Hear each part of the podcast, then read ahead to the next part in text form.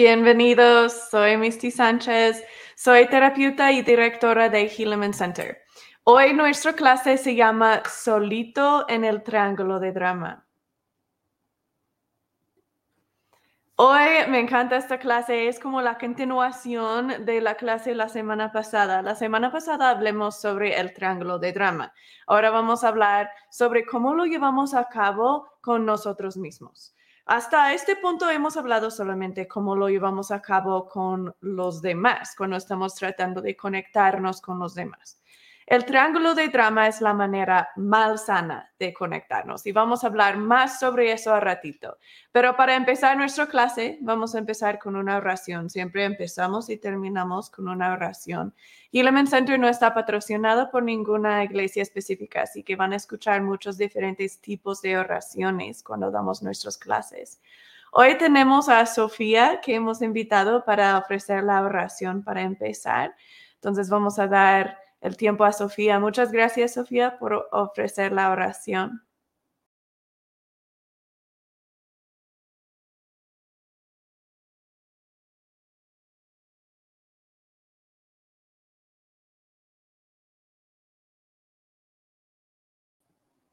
Sofía, no te puedo escuchar. No sé si tienes prendido tu micrófono.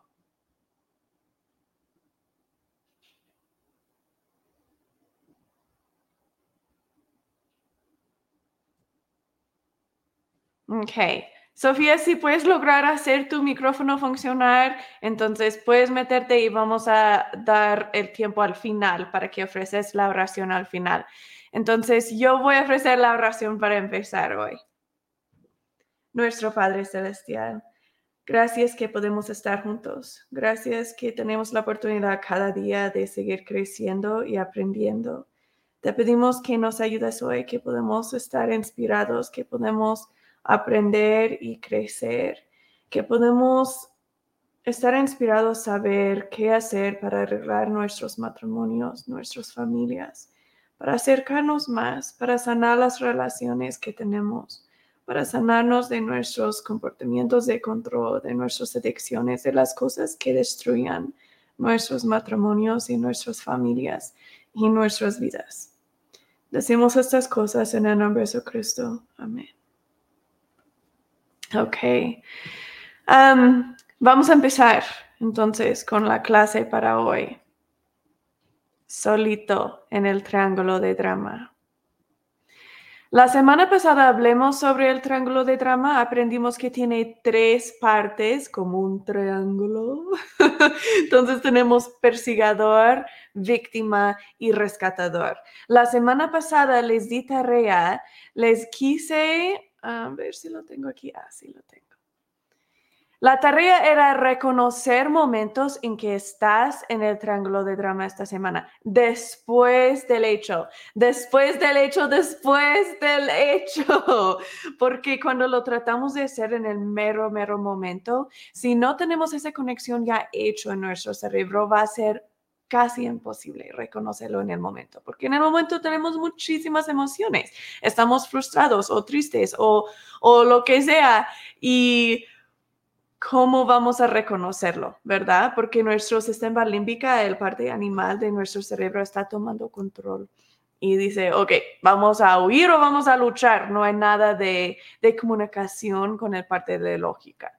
Entonces, súper importante que después del hecho, cuando ya están calmados, eso es cuando vas a decir, ok, quizás estuve en el triángulo de drama en esa interacción. No me gusta cómo salió la interacción, hubo drama, hubo un sentimiento feo, vacío después o lo que sea. Entonces, quizás estuve en el triángulo de drama. ¿En cuál papel estuve? ¿En cuál papel estaba la otra persona? Y después del hecho lo van a ir reconociendo. Lo más a menudo que hacen eso y que empiezan a reconocerlo después del hecho, lo más que su cerebro se da cuenta, hmm, como que esto es importante porque lo estamos haciendo a menudo. Entonces quizás voy a hacer esta conexión más grueso, voy a poner más enfoque en esta conexión, lo voy a utilizar más y más y más, hasta que la conexión está muy, muy, muy grueso. Porque cuando primero empezamos a utilizar la vulnerabilidad, el cerebro se da cuenta, wow, funciona muchísimo mejor la vulnerabilidad que el triángulo de drama. Ah, solo hay dos maneras para conectarnos tenemos que conectarnos o vamos a morir. Todo lo que hacemos durante el día es con el fin de conectarnos, si sea con nosotros mismos o con los demás. Entonces, todo lo que hacemos, si sea que estoy yendo a la escuela o estoy trabajando en el trabajo o estoy solito en mi casa, lo que sea, estamos girando alrededor de nuestra necesidad de conectar. Y solo hay dos maneras de hacerlo, la manera sana y la manera mal sana. La manera sana se llama la vulnerabilidad. En unas clases más vamos a aprender sobre qué es eso, cómo utilizarlo. Tiene dos partes. La mayoría del mundo solo enseña la primera parte. Pero aquí en este programa vamos a aprender sobre las dos partes. La manera más sana es lo que aprendimos la semana pasada, el triángulo de drama. Desafortunadamente, no es natural usar la vulnerabilidad si nunca lo hemos mirado modelado. Es exactamente como hablar. Si nunca miramos hablar modelado, nunca lo aprendemos a hacer. Si hay alguien que creció con los lobos, no desarrolló esa parte de su cerebro y no tiene la habilidad de hablar esa parte del cerebro, si hacen una escanea, físicamente van a ver que no aluzca esa parte de su cerebro, no es activo, no es vivo. Entonces, tienen que aprender ya de adulto a hablar. Y no solamente es memorizar cómo hacerlo, sino es hacer nuevas conexiones, es físicamente, literalmente desarrollar esa parte de su cerebro para que pueda aprender a hablar. Es exactamente lo mismo con la vulnerabilidad. Si no lo miramos modelado cuando éramos pequeños de manera consistente por nuestros cuidadores primarias, no desarrolla esa parte del cerebro y no lo podemos utilizar. Entonces, solamente tenemos el parte animal, solamente tenemos el triángulo de drama para conectarnos. Esa es nuestra única opción. Pero es posible desarrollar esa parte de nuestro cerebro y no es muy difícil. Eso es lo que estamos haciendo a lo largo de este programa, es desarrollando esa parte de nuestro cerebro, haciendo esas nuevas conexiones entre el sistema límbica y la corteza prefrontal, entre el parte animal y el parte humano, para que estamos conectándonos a propósito de una manera real, de una manera que funcione. Y algo hermoso pasa porque cuando empiezan a utilizar la vulnerabilidad, su cerebro le gusta hacerlo, lo prefiere que el triángulo de drama. Al principio no es tan natural que el triángulo de drama, entonces es difícil al principio, porque el cerebro dice, no, esto no es lo que funciona. Pero cuando lo empieza a utilizar, el cerebro se da cuenta que usando la vulnerabilidad, es como es diseñado nuestro cerebro actuar y reaccionar. Entonces salen muchísimas endorfinas que nos hacen felices, sale mucho serotonina que nos hace sentir seguros y amados, también nos, nos da la habilidad de ser resiliente, de poder decir, ok, no pasa nada, ahorita vamos a ver qué está pasando, vamos a estar bien. Serotonina nos ayuda con eso. también sale dopamina, eso nos da placer. Nuestro cerebro está constantemente tratando de tener estas químicas, por eso los tomamos hecho falso por hombre, artificiales, cuando estamos tomando drogas o alcohol o cosas así. Esas son esas químicas ah, artificiales hecho para imitar las químicas reales, esa dopamina, serotonina, endorfina, todo eso. Entonces, eso es lo que quiere nuestro cerebro. Cuando utiliza vulnerabilidad, se da cuenta, wow, sale mucho endorfina, mucha serotonina, mucha dopamina, me siento bien, me gusta esto, y aún más lo quiere utilizar el siguiente vez. Y el siguiente vez, cuando tiene emociones, cuando tiene estrés, cuando está triste, cuando está solo, cuando está frustrado, cuando está lo que sea, siguiente vez va a ser, ¿qué hago? ¿Qué hago? ¿Qué hago? Ah, la vulnerabilidad, porque eso es lo que sirve mejor y naturalmente vamos a procesar qué me siento yo y por qué, qué te sientes tú y por qué y cómo reacciono. Y eso es el parte hermoso cuando empezamos a ver ese cambio. Pero para lograr ese cambio necesito, ese desarrollo en el cerebro, necesitamos empezar a identificar qué estamos ya haciendo. ¿Qué es que estamos haciendo mal sano? Y empezar a ser consciente de eso para que podamos decir a nuestro cerebro, mm, mm, eso no es lo que quiero hacer ya, voy a hacer otra cosa, voy a desarrollar nueva conexión. Entonces, el triángulo de drama es lo que necesitamos empezar a reconocer que estamos haciendo para que podamos salir. En unas clases más tenemos una clase que se llama liberarse del drama y otra clase que sigue después de eso que se llama ayudar a otros liberarse del drama. En esas clases vamos a aprender cómo salir del triángulo de drama y cómo permitir o cómo animar a otros salir del triángulo de drama. Ok, los que están aquí en vivos, por favor pongan hola en el chat o lo que sea para que pueda ver que están aquí. gracias Gracias, Juan. Bienvenido. Juan dice, hola, buenos días. Gracias por la clase. Saludos desde Guanajuato. Hola.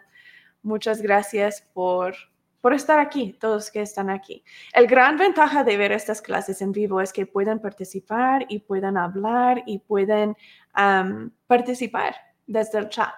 La razón que hago estas clases en vivo es porque estas clases son para ustedes y quiero que preguntan lo que, lo que son sus preocupaciones para que podamos hablar exactamente sobre lo que es tu preocupación, para que cuando no saben cómo aplicar algo en tu vida, pues déjame saber. Si están como, pues creo que esto es el triángulo de drama, pero no sé, y no sé cuál papel es, y no sé cómo salir, y todo eso, pues pregúntame en el chat y lo podemos hablar, porque estas clases, como dije, son para ustedes. Ok. El triángulo de drama. Aprendimos, el triángulo de drama tiene tres partes, como dije antes, persigador, víctima y rescatador. Persigador, estamos en persigador cuando nos sentimos que el amor es cuando me respetan. Es decir, si yo estoy en persigador, yo creo que me amas si me estás respetando. Eso es cuando yo me siento amada.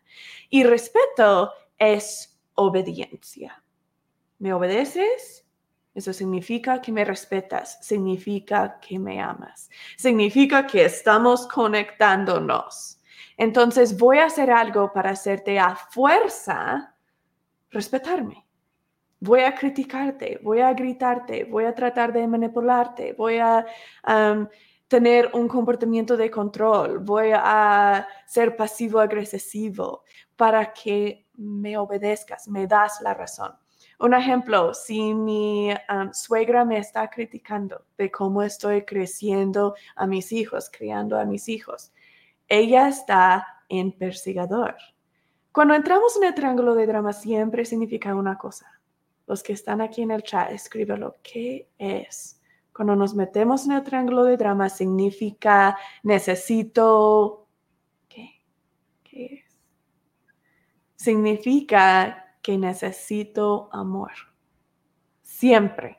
Eso es lo que significa. Si me meto en el triángulo de drama, significa que necesito amor. Si me meto en el triángulo de drama contigo, quiero amor de ti. No de, de tal vato, no de María, no de lo que sea. Quiero amor de ti. Por eso me metí en el triángulo de drama contigo. Yo sé que muchas veces no parece así. Si mi suegra empieza a criticarme, es que cuando yo estuve creciendo mis hijos, hice esto y en realidad sale muchísimo mejor. No, la primera cosa que pienso no va a ser, oh, quiere conectar conmigo, quiere amor de mí, ¿verdad? Eso no, la primera cosa que voy a pensar es que, oh, no la aguanto, siempre me está criticando, nunca voy a ser suficiente para ella, nunca voy a agradar, nunca voy a darle gusto, ¿verdad? Pero Cuando empezamos a reconocer que están en el triángulo de drama porque quieren conectar con nosotros, solamente no saben cómo hacerlo en una manera sana, eso cambia todo. Porque empezamos a darnos cuenta, ok, esta persona no es molestante, no es difícil, no es tóxico. Esta persona quiere amor, quiere conexión y no sabe cómo porque nunca lo pudo desarrollar como niño.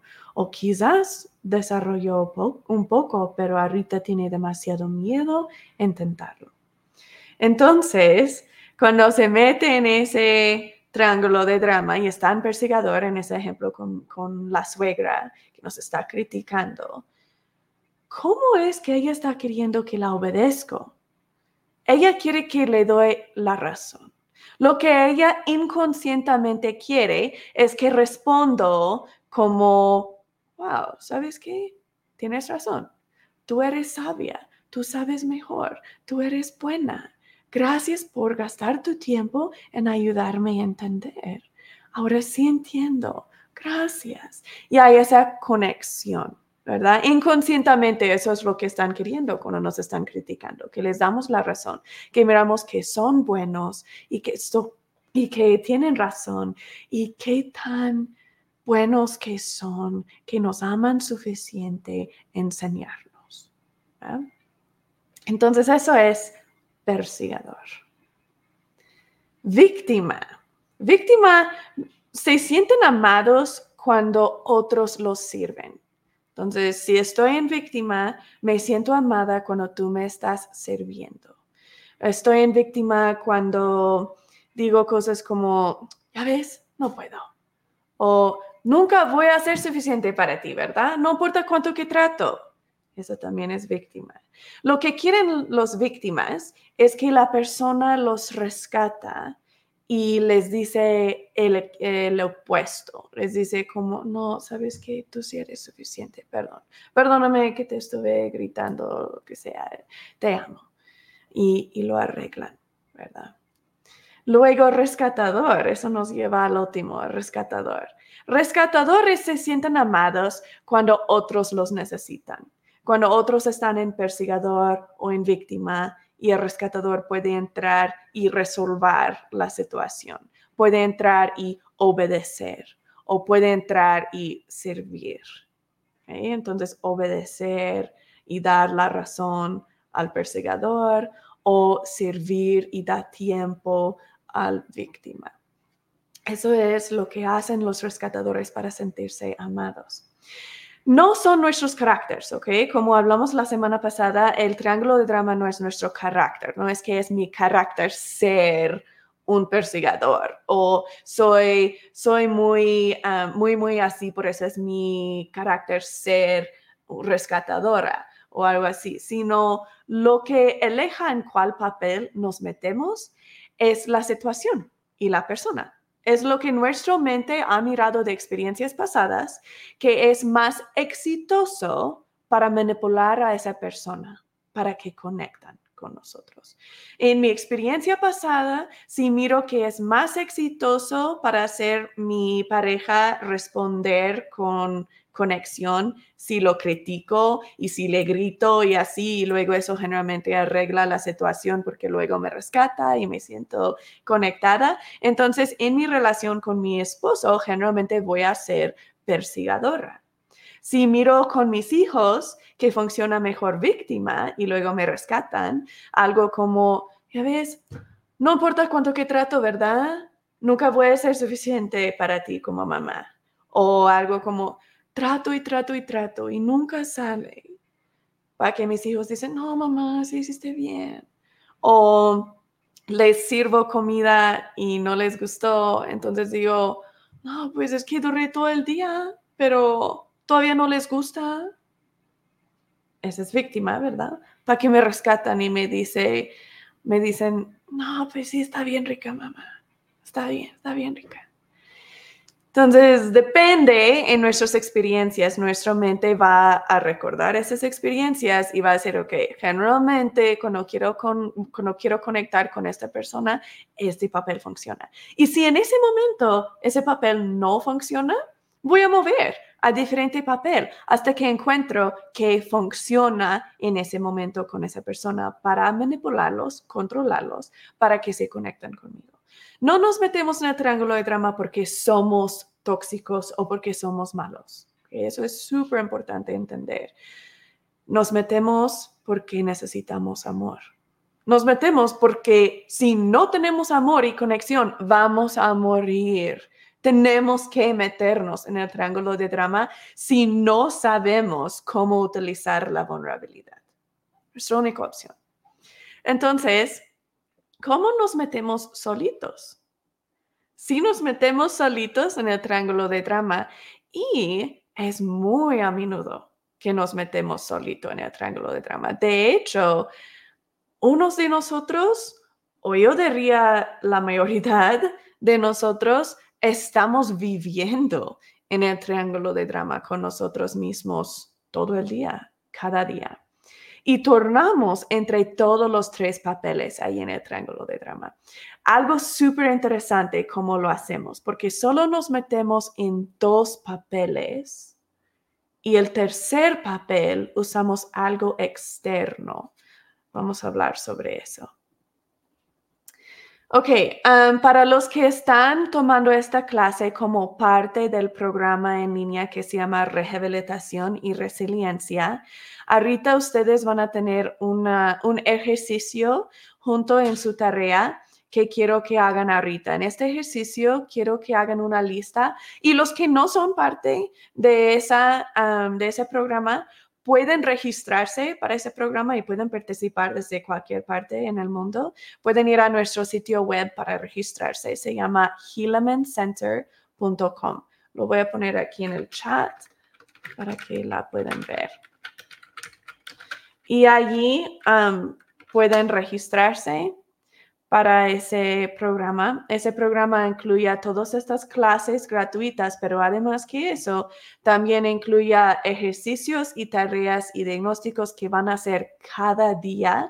También van a tener juntas individuales conmigo, virtuales, cada mes, para que puedo puedo ayudarles con las tareas para que puedo diseñar el curso exactamente para que sea lo que tú necesitas, sea lo que sea que esta situación, si sea que estás tratando de sanar una adicción o tratando de, de sanar un comportamiento de control o tratando de saber cómo arreglar su matrimonio en el hecho de que traicionaste a tu pareja y no sabes cómo ganarla de regreso, no sabes cómo sanar tu familia, si sea que estás en el otro lado de que tu pareja te traicionó a ti y no sabes si vale la pena seguir tratando o cómo seguir tratando o cómo parar de odiarlo cómo parar de tenerle miedo constantemente de que si es real lo que me está diciendo o lo que sea, sea lo que sea que es su situación, voy a a personalizar el curso para que sea exactamente lo que necesitas para sanar. Entonces, si están interesados en ese curso, vayan a nuestro sitio para registrarse. este ejercicio que quiero que hagan van a ser una lista de todas sus relaciones primarias, yo y mi hija, yo y mi hijo menor, yo y mi esposo, yo y mi jefe. Yo, todas esas relaciones van a escribir en un lado. Al otro lado, quiero que escriben en cuál papel en el triángulo de drama generalmente te metes con esa persona. Entonces, yo con mi hija mayor, generalmente cuando me meto en el triángulo de drama, me meto en víctima con ella. Entonces voy a escribir víctima al lado de esa. Luego con mi, con mi esposo, yo y mi esposo. Generalmente si me meto en el triángulo de drama con él, me meto en persigadora. Entonces voy a escribir persigadora al lado. Y allí quiero que llenes esa, um, ese ejercicio para cada uh, relación primaria en tu vida. ¿okay? ok, vamos a seguir adelante. ¿Cómo aprendemos a conectar con los demás, eleja cómo desarrolla nuestro cerebro. Como dije antes, físicamente cambia cómo perece nuestro cerebro. Físicamente cambia lo que es capaz de hacer nuestro cerebro y lo que no es capaz de hacer. Lo más malsano que era nuestra conexión en nuestra infancia, lo menos desarrollo en nuestro córtex prefrontal que vamos a tener. Eso es súper importante entender. Porque muchas veces pensamos, no, pues solo soy desorganizada. Soy una persona que se le hace difícil mantenerse motivado, como que empiezo con muchas ganas, pero no termino proyectos. O soy una persona que no quiere empezar un proyecto hasta el mero último minuto. O soy una persona que se me hace difícil concentrarme o recordar cosas. Todas esas cosas no son parte de nuestro carácter. Pensamos que sí, porque lo tenemos pues, desde toda la vida, ¿verdad? Pero no son características, sino son indicadores que hay daño a nuestro córtex prefrontal o que falta desarrollo allí en nuestro córtex prefrontal. Y eso es hermoso cuando nos damos cuenta, ah, no es que soy así, sino es que faltó desarrollar algo allí porque no tuve el ambiente adecuado para hacerlo como niño. Eso significa que lo puedo cambiar. Significa que puedo desarrollarlo y ya no ser desorganizado, ya no ser alguien que es difícil poner atención o cosas así. E, eso es hermoso cuando nos damos cuenta que tenemos control de eso, podemos crecer y desarrollarlo. Y también hay que tener paciencia con los demás cuando tenemos personas en nuestras vidas que tienen esas características, esos indicadores que hay daño en el cerebro, especialmente en la corteza prefrontal, hay que tenerles paciencia. No son tóxicos, no son difíciles, no son, sino les falta ese desarrollo. Y cuando ellos empiezan a verlo modelado por nosotros, pueden seguirlo, ese ejemplo, y si les da ganas hacerlo con tiempo y con consistencia de tu parte, porque funciona mejor. Cuando lo empiezan a usar, funciona mejor, es más fácil. Y como humanos queremos lo que es lo más fácil. Entonces, cuando el cerebro se da cuenta, ok, esto es más fácil, eso es lo que el cerebro va a usar. Y lo bueno que Dios lo diseñó así, porque lo más fácil es la manera correcta, es la manera que, es sana. Simplemente hay que desarrollar las conexiones apropiadas para que sea natural. Cuando no tenemos desarrollado, o déjame, déjame darlo en un ejemplo. cuando yo era un bebé, mm, un bebé uno, dos años de edad, si mis padres o mi cuidador primaria no me tranquilizó en una manera sana cuando estuve triste, yo no voy a saber cómo hacerlo de grande. Entonces, sea lo que sea que era la razón que estuve triste, que tuve hambre o estuve cansado o que no tuve la pelota azul que quise, lo que sea, si reaccionaron así, como en esta foto, con impaciencia, o, no me ayudaron procesarlo. No se sentaron conmigo y me abrazaron y me tranquilizaron. Y, Ay, está bien, aquí estoy, aquí estoy, está bien, vas a estar bien. Y me ayudaban a procesarlo. Si eso no fue lo que era consistente, yo no sé cómo tranquilizar a mí misma. Eso tenemos que aprender por la manera que ellos nos tranquilizaron. Entonces, yo aprendo cómo tranquilizarme a mí misma por la manera que mi cuidador primaria me tranquilizó de niña. Si me tranquilizó como, ay, ya, ya no chilles, ya no, así, de adulta, eso es todo lo que voy a saber hacer con mí misma. Cuando estoy estresada, cuando estoy triste, cuando estoy enojada, cuando estoy lo que sea, la única cosa que voy a saber hacer conmigo misma es, ya, solo, ya no lo pienses, distraerte con algo, y eso es donde encontramos nuestro problema. Significa que no me puedo tranquilizar internamente. No hay nada dentro de mí que lo hace posible procesarlo y tranquilizarme.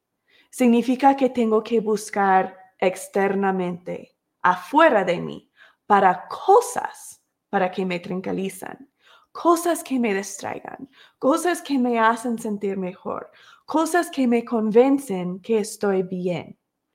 Entonces empieza mi manera de vivir por el resto de mi vida que voy a estar constantemente buscando externamente afuera de mí, desesperadamente, para cualquier cosa, para hacerme sentir mejor, porque no lo puedo hacer desde adentro. Tenemos solamente dos opciones cuando eso pasa. Podemos usar adicciones o podemos usar comportamientos de control. Esas son nuestras únicas dos opciones para poder tener cosas que nos tranquilizan. Puedo desarrollar una adicción o puedo desarrollar comportamientos de control. Y generalmente desarrollamos los dos, porque a veces queremos aislarnos, y eso es por medio de adicción, o a veces queremos controlar a otros o a nosotros mismos o a la situación. Y eso es comportamientos de control. Entonces, muchas veces tenemos las dos. Ah, para saber si crecieron en un ambiente de apego sano o mal sano, cuando digo apego, esa es conexión, para saber si crecimos en un hogar que nos tranquilizaban y nos enseñaron a procesar nuestros nuestras emociones o no, es muy simple. Podemos pensar, si yo estuve pegando a mi hermanita y gritándole y muy enojada y así, ¿cómo va a reaccionar o cómo iba a reaccionar mi mamá o mi papá? ¿Sería del foto de arriba o del foto de abajo? Foto de arriba que está señalando con el dedo de que, ¿cómo te atreves a hacer eso? Ella está muchísimo más pequeño que tú. Tú no la puedes pegar. Eso no está bien. Yo te enseñé mejor que esto. Tú sabes mejor que esto. Esa interacción. Y quizás estaba enojada cuando lo decía o quizás estaba más calmada, como tú sabes mejor que esto. ¿Cómo pudiste hacer eso? Eso no está bien. No importa si estaba gritando o no, todavía es el mismo situación, ¿verdad? Si esa era la situación, entonces creciste en un hogar donde no estaba modelado consistentemente la vulnerabilidad. Seguramente hubo muchas veces que sí, que sí se sentaron contigo y te ayudaron a procesarlo y todo, pero lo que queremos ver es la mayoría del tiempo. ¿Qué estaba modelado la mayoría del tiempo?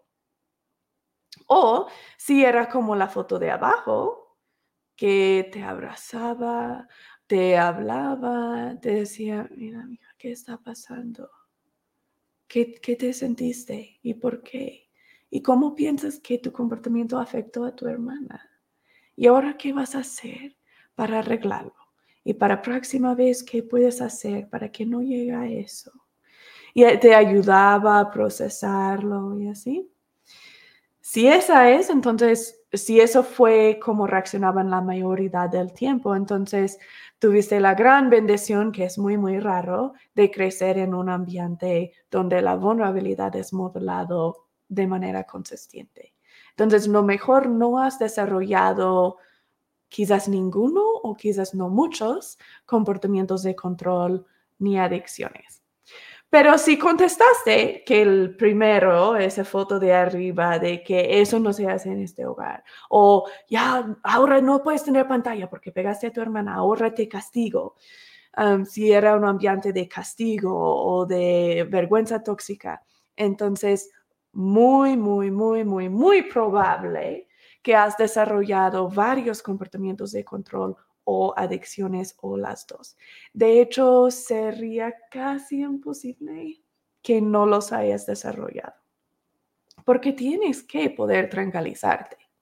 Y si no sabes cómo hacerlo por medio de procesar, no tienes ninguna otra opción. Puedes distraerte solamente con adicciones o comportamientos de control. Ok, entonces, ¿cómo esa... o antes que me meto allí, déjame dar unos ejemplos de adicciones y comportamientos de control. Hemos hablado sobre esto en otras clases ya, así que no me voy a meter muchísimo en esto. Y en siguientes clases lo vamos a hablar muy profundamente. En nuestra clase de adicción lo vamos a hablar muchísimo más. Y en nuestra clase de vergüenza tóxica y borrar mi vergüenza tóxica, vamos a hablar mucho más sobre los comportamientos de control pero quiero darles unos ejemplos ahorita solo para que puedan ir pensando, oh, ¿sabes qué? Creo que sí tengo una adicción o creo que sí tengo comportamientos de control. Hay dos categorías de adicción. Tenemos adicciones a sustancias y adicciones a comportamientos.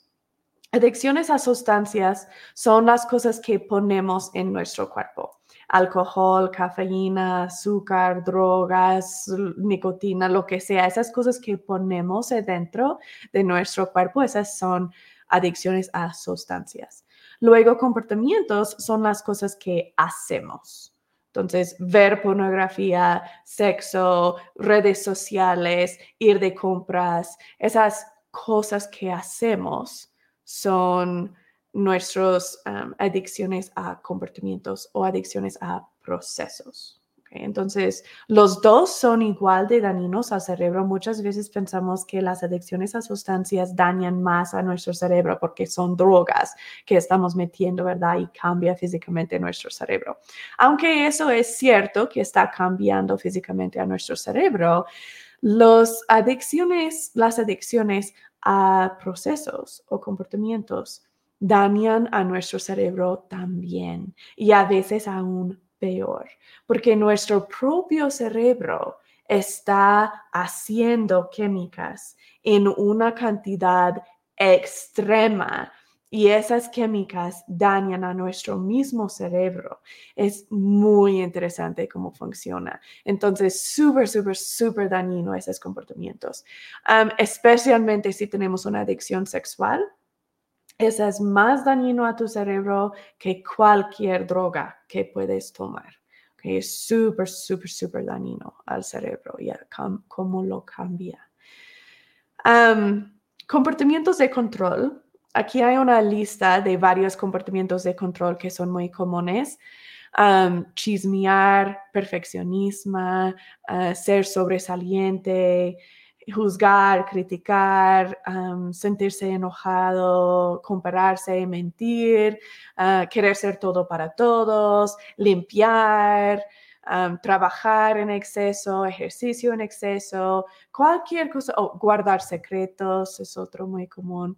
Cualquier cosita que estamos haciendo para tratar de controlar a nosotros mismos, a los demás o a la situación para evitar de procesar nuestras emociones. Como, sabes que ahorita ni lo puedo pensar, estoy súper sobrecargada, solo voy a sentarme por un rato y voy a, voy a ver redes sociales o voy a dormir o voy a hacer lo que sea para distraerme, para ni tener que pensarlo. Esos son comportamientos de control. ahora, ¿cómo hace relación con el triángulo de drama? Y cómo lo hacemos solito. Cuando estamos solitos en el triángulo de drama, estamos girando y turnando entre persigador y víctima. Persigador, víctima, persigador, víctima, persigador, víctima. Constantemente allí.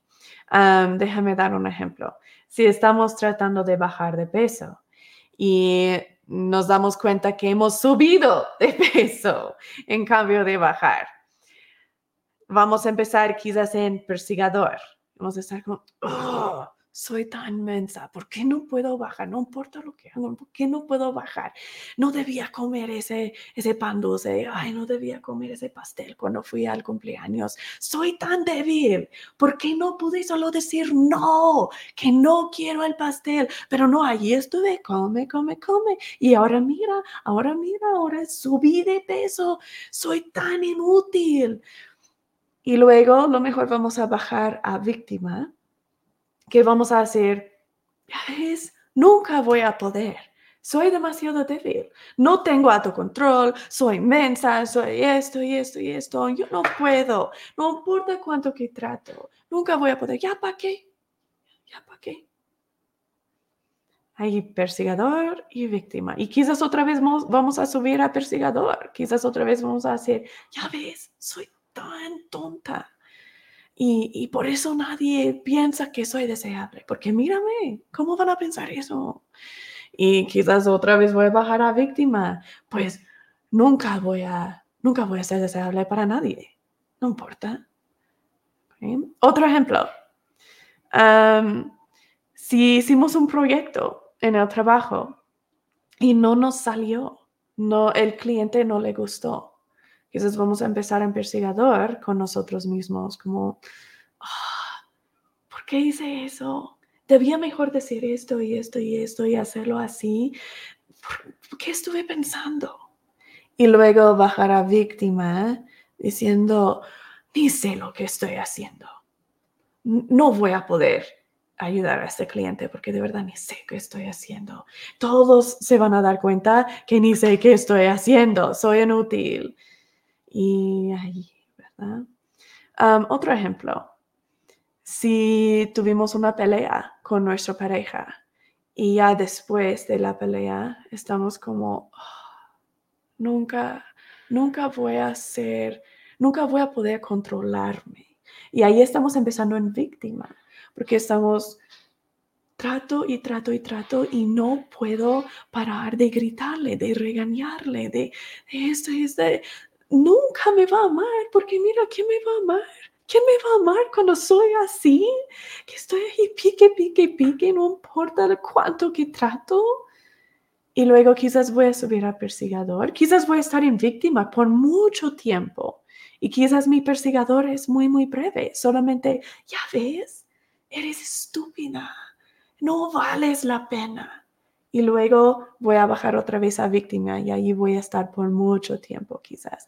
Entonces, a veces gastamos mucho tiempo en un papel y solo salimos por un breve segundo y entramos otra vez. A veces estamos en perseguidor por mucho tiempo y solo poquito en víctima y otra vez aquí, aquí o viceversa. ¿Dónde entra rescatador? Rescatador es la cosa externa que estamos buscando. ¿Se acuerdan? No podemos tranquilizarnos internamente a nosotros mismos. No sabemos cómo, porque no tenemos la vulnerabilidad desarrollado. Esa parte de nuestro cerebro ni existe. Entonces no lo vamos a poder hacer. Lo vamos a tener que buscar externamente a todo el mundo alrededor para hacerme sentirme mejor. Entonces, ¿qué? ¿Qué es el rescatador? Pues el rescatador es nuestra adicción o nuestro comportamiento de control. Eso es lo que viene y me rescata, la cosa externa que estoy utilizando para convencerme a mí misma que estoy bien. Para convencerme a mí, misma, ok, estoy bien, voy a estar bien, esto va a estar bien esto va a estar bien porque ahora voy a tratar aún más fuerte, voy a poder ser buena esposa, voy a poder arreglar y sanar mi matrimonio, ahora voy a tratar más fuerte, voy a ser más perfeccionista, ahora sí lo voy a hacer, voy a ser perfecta. O ni lo voy a pensar, voy a meterme en mi adicción, voy a hacer mi adicción, voy a tomar, voy a fumar, voy a ver pornografía, voy a ver redes sociales, voy a comer pan dulce, lo que sea, que es mi adicción, y después me siento mejor. Y ya estoy capaz de seguir adelante. Esa es nuestro rescatador, nuestra adicción o nuestro comportamiento de control. Y sigamos turnando entre todos los papeles. Después que hacemos nuestro comportamiento de control y vamos a ser perfectos y ahora sí vamos a ser perfectos y no somos perfectos, otra vez nos equivocamos, otra vez nos enojamos, otra vez nos ponemos deprimidos o lo que sea y no funcionó, entonces voy a meterme en víctima o persigadora y voy a decir, ya ves, no puedo y nunca voy a poder.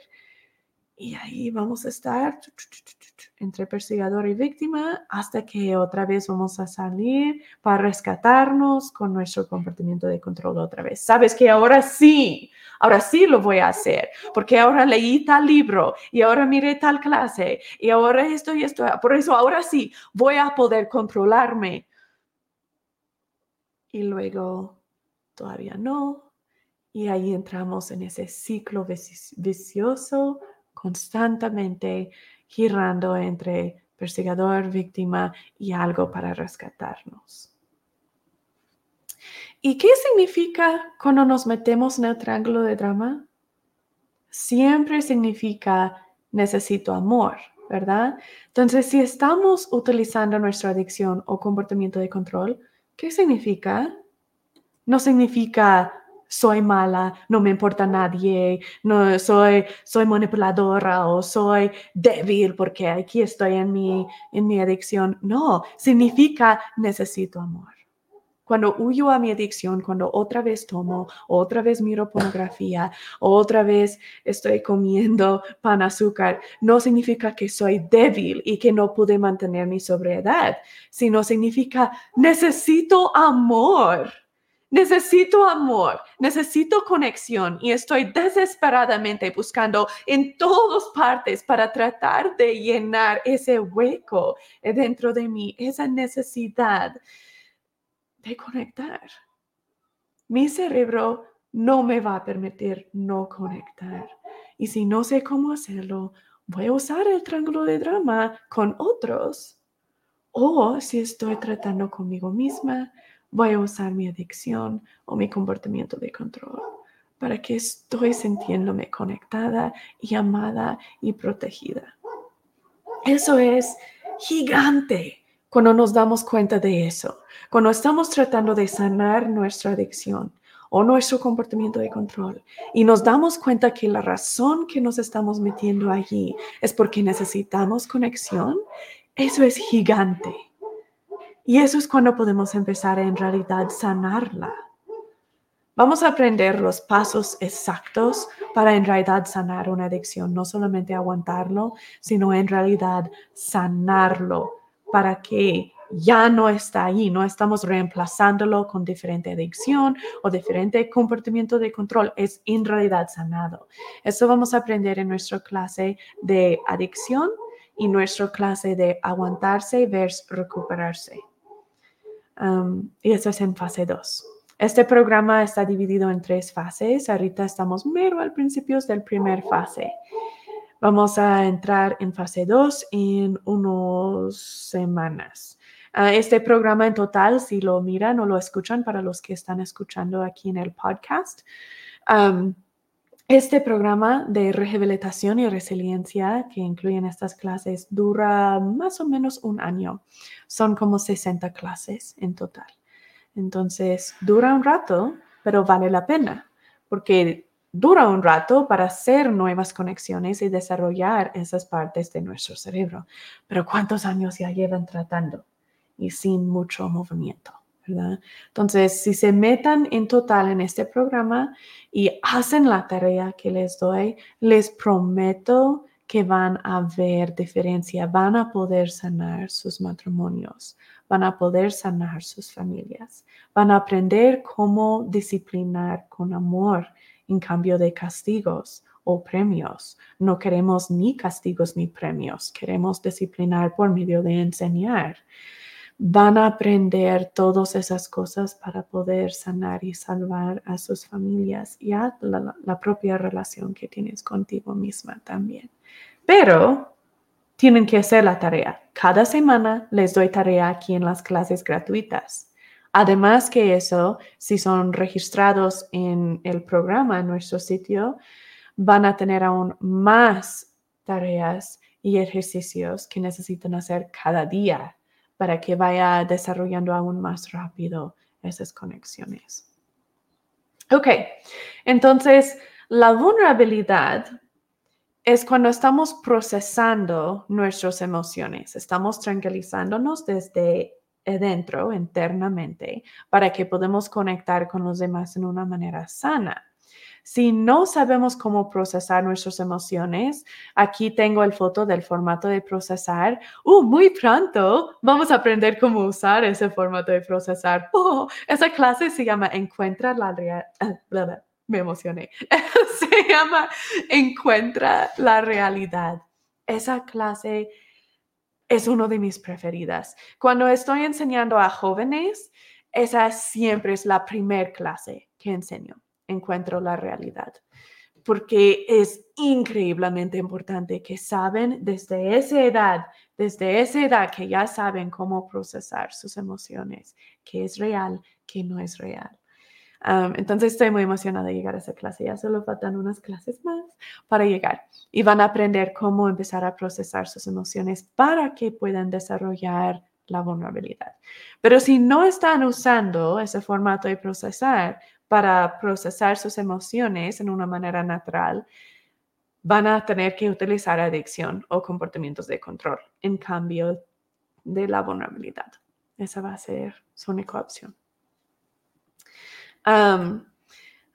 aquí tenemos una foto de como adicciones que estamos utilizando o comportamientos de control. El niño abriendo su regalo de sus papás. Eso es un comportamiento de control. Cuando estamos dando premios y regalos para que estamos controlando el comportamiento de nuestros hijos. Si te comportas bien, toda la junta o todo el tiempo que mami está con el doctor, voy a darte un helado que te merece, te voy a comprar una galletita. Esos son premios, son comportamientos de control, que estoy controlando el comportamiento de mi hijo por medio de darle un premio. Esa queremos parar de hacer. No sale bueno, ¿ok? Sale siendo haciendo todo de una generación de niños que son entitled, que se sienten que tienen derecho a tener algo, derecho a tener resultados inmediatos, derecho a tener cosas que les sale bien. Por eso no son resilientes. Cualquier cosa que pasa en su vida no saben cómo seguir adelante. Ah, y hablamos más sobre eso en nuestras clases en tercer fase. Todo de tercer fase, ahí vamos a aprender cómo disciplinar y crecer a nuestros hijos y a nuestras parejas y a los demás que amamos. ¿Cómo vamos a ayudar a los demás a vivir en una manera sana y invitar crecimiento? Todo el tercer fase, eso es lo que es. Me encanta el tercer fase. Ok. aquí tenemos unos ejemplos de comportamientos de control. Ya les he dado una lista sobre eso, pero tenemos cosas como comer, compararnos con los demás. Es que él tiene una hamburguesa mejor que yo, yo quiero una hamburguesa, dormir, ser perfeccionista, sobresaliente, esa, como constantemente pensando, ah, ¿qué debía decir? O yo no debía hacer eso, o todo así. O estar muy enojado, así como el berrinche, ¿verdad? De que no, es que pues no, yo no quiero o lo que sea. Y niños pequeños parecen muy así, ¿verdad? Adultos todavía puede parecer muy así de que no, que yo no quiero y que no me hables y así. O a veces es más sutil, ¿verdad? Un poco más como, no, pues no me hables ahorita o lo que sea. Eso todavía es ese, ese berrinche. Ok. quiero... A ver, tenemos, ok, perfecto, tenemos tiempo para, para unos más ejemplos. quiero que pongan en el chat unos de sus comportamientos de control. ¿Cuáles son unos de tus comportamientos de control que utilizas para controlar a otros o a ti mismo, a la situación? ¿Eres perfeccionista o aseguras que tus hijos tienen calificaciones perfectas o qué, qué son tus comportamientos de control. ¿Te duermes cuando estás sobrecargado? También pongan, pongan en el chat si tienen alguna adicción que pudieron identificar durante esta clase. Ahora que entiendan que son adicciones no solamente a sustancias, sino también a comportamientos. En la clase de adicción vamos a aprender cómo identificar si tienes una adicción o no. entonces, quizás ahorita no lo pudieron lograr identificar, pero quizás sí. Si lo pudieron identificar, pónganlo en el chat. Ok. Quiero dar unos ejemplos sobre siendo solito en el triángulo de drama. Marta ah, estaba en una relación por un rato y apenas su novio la dejó, pues tuvieron una, una y se, se separaron, ¿verdad? Entonces ahora Marta está en el triángulo de drama solita. Ella tiene los siguientes sentimientos o pensamientos. Está como, ves, ves atrás de vez atrás de vez, estoy en, en relaciones así tóxicas, atraigo personas tóxicas. Yo, hay algo mal conmigo porque estoy atrayendo esto. Y ahí está un perseguidor o perseguidora. Luego quizás va a bajar a víctima y va a decir, ya ni sé qué hacer, porque siempre sale así, ¿sabes qué? Ya ni voy a estar, yo no, ya ni voy a estar con nadie, voy a estar solita, voy a estar solita para siempre y mejor que estoy solita para siempre porque ya no puedo hacer esto. Y se va a rescatar, porque se siente horrible estar en perseguidor y víctima solito, se siente horrible. Uno tiene que rescatarse. Ahí es donde entra la conexión contigo misma, solamente por el rescatador perseguidor y víctima, puedes bailar alrededor de esos papeles todo lo que quieres y nunca vas a sentirte conectada. Pero el segundo que entra el rescatador, eso es donde te sientes bien. Es donde te sientes conectada contigo misma. hola Margarita, ¿cómo estás? Gracias por comentar. Entonces, Marta va a utilizar un comportamiento de control para rescatarse. Aquí está poniendo un nuevo status update en su Facebook.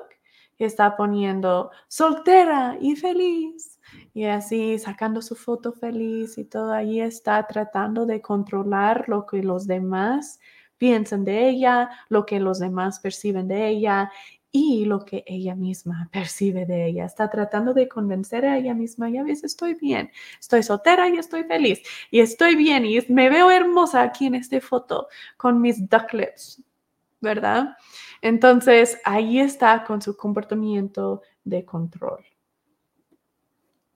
Margarita dice, tengo muchos comportamientos de control. ¿Qué son? ¿Quieres identificar algunos, Margarita, de tus comportamientos de control? Qué es que haces. Y si puedes identificar cuáles son tus comportamientos de control que utilizas cuando estás solita en el triángulo de drama, cuando quieres rescatar a ti misma, cuáles son las cosas que utilizas. Y con tus hijas tienes muchos comportamientos de control. Y es interesante con nuestros comportamientos de control porque a veces para rescatar a nosotros mismos, en el triángulo de drama, solitos ahí en el triángulo de drama, vamos a controlar a otra persona para que nosotros nos sentemos bien y conectados con nosotros mismos, especialmente nuestros hijos. Entonces, creo que allí estás, ahí um, exactamente pensándolo de que, pues, si mis hijos se comportan bien y están están respetuosos y me están amando y me están respetando, significa que soy buena madre, porque sé cómo crecer a personas buenas y estoy logrando ayudarles a ser buenos. Entonces soy buena mamá. Entonces eso significa que yo soy buena persona, que significa que está bien que fallé en tal cosa o está bien que no me siento bien ahorita porque ya ves, soy buena, ya ves, me estoy convenciendo, soy buena voy a estar bien, esto está bien, puedo seguir adelante. Margarita dice, quiero que hagan todo bien y les grito si no lo hacen como les digo. Eso sí es un comportamiento de control y yo creo que sí tiene mucho que ver con esa de que son un reflejo de ti. Si mis hijos son buenas personas, significa que yo soy buena persona porque yo les enseñé ser así. Aunque sí es cierto un poco esa lógica, el hecho de que yo les enseño a ser cierta manera. Eso sí, vamos a enseñar a nuestros hijos como ser. Pero esa vergüenza tóxica que dice que sus comportamientos son porque de mí y solamente porque de mí, si hacen bien, significa que soy buena, si hacen mal, significa que soy mala. Esa es pura vergüenza tóxica y son comportamientos de control. Ah, mi esposo casi no está y se salva. Interesante, como dijiste eso, se salva. Margarita, tu esposo que no tiene o no está demostrando mucho sus comportamientos de control con sus hijos, él tiene, ¿cómo está conectando él contigo y con ellos? ¿Está conectando por medio de la vulnerabilidad o está conectando con ustedes en el triángulo de drama? ¿Está utilizando adicciones o comportamientos de control él para conectarse con sí mismo? o qué está pasando allí. Porque solamente porque no comparta tu comportamiento de control no significa que no tiene otro comportamiento de control. Que no está suena mucho como tiene una adicción al trabajo o sea donde sea que él anda en cambio de en el hogar.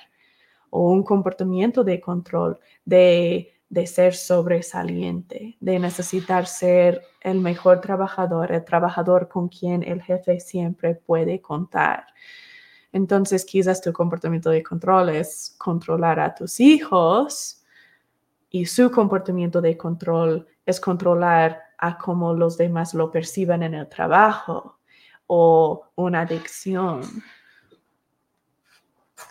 Um, es el rescatador. Oh, Margarita, dijiste que tu esposo es el rescatador en el triángulo de drama. Entonces, me imagino que eso te empuja al papel de perseguidora, ¿verdad? De que generalmente en la relación con los hijos estás en perseguidora y él está en rescatador. Entonces, él es el bueno en los ojos de los niños y tú eres la mala en los ojos de los niños.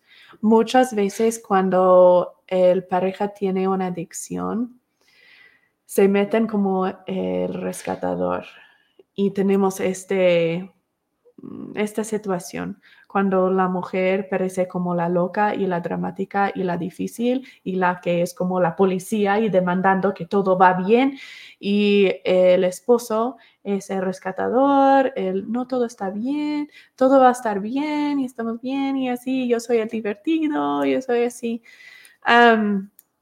vamos a hablar más sobre eso en la clase del machista y el damselia en apuros.